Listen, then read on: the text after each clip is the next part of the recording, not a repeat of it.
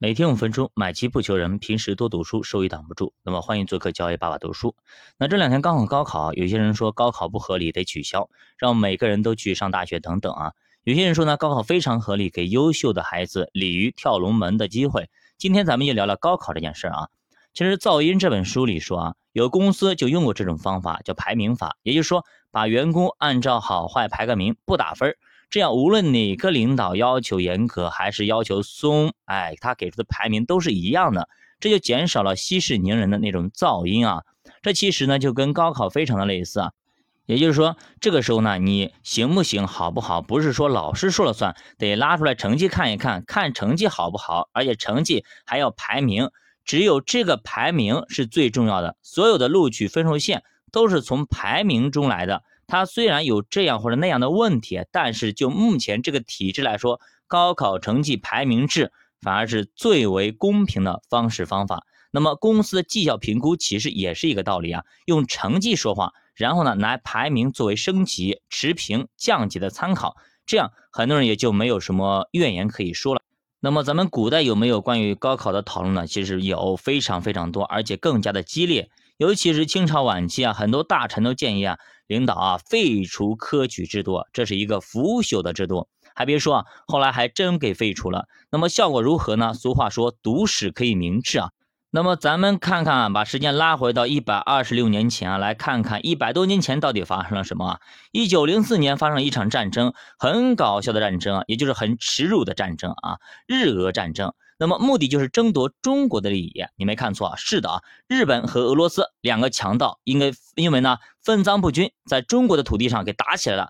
但是当时的清政府实在是谁也惹不起啊，非常软弱啊，竟然宣布中立，我中立，你们俩打，为了抢我的东西。你想想看，这一仗日本战胜啊，那么意义非凡打败中国，证明日本已经是亚洲第一啊，又打败了俄国，证明日本已经有了挑战西方列强的实力。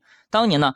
虽然中国东北啊焦土一片生灵涂炭啊，被外国势力给统治，但是呢，也让民族主义猛然抬头啊，大量爱国青年留学日本来救国，掀起了一场史上最大的出洋运动，人数超过了一万人以上啊。后来呢，北洋政府时期，三分之二的高级军官基本上都是这批留日的学生啊。大家看看那个时候的留学生啊，都是出去学习知识来救国。现在很多留学生大多都是留在了国外，情怀的话，还是一百多年前的那些青年人更赞。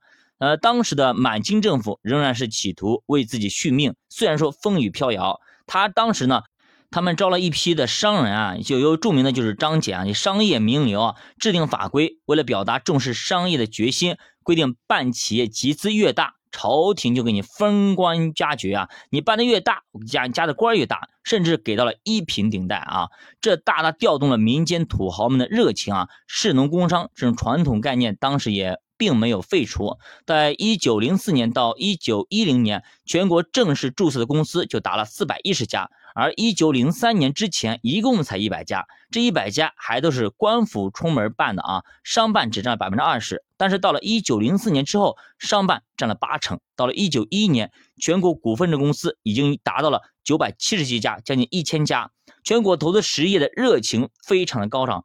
这个时候，中国从国家兴业开始转向了国人兴业啊。当时著名的民企啊，就像比如张謇的大生纱厂，在这期间也召开股东大会，取消了官股和商股的差别，保护中小股东的利益。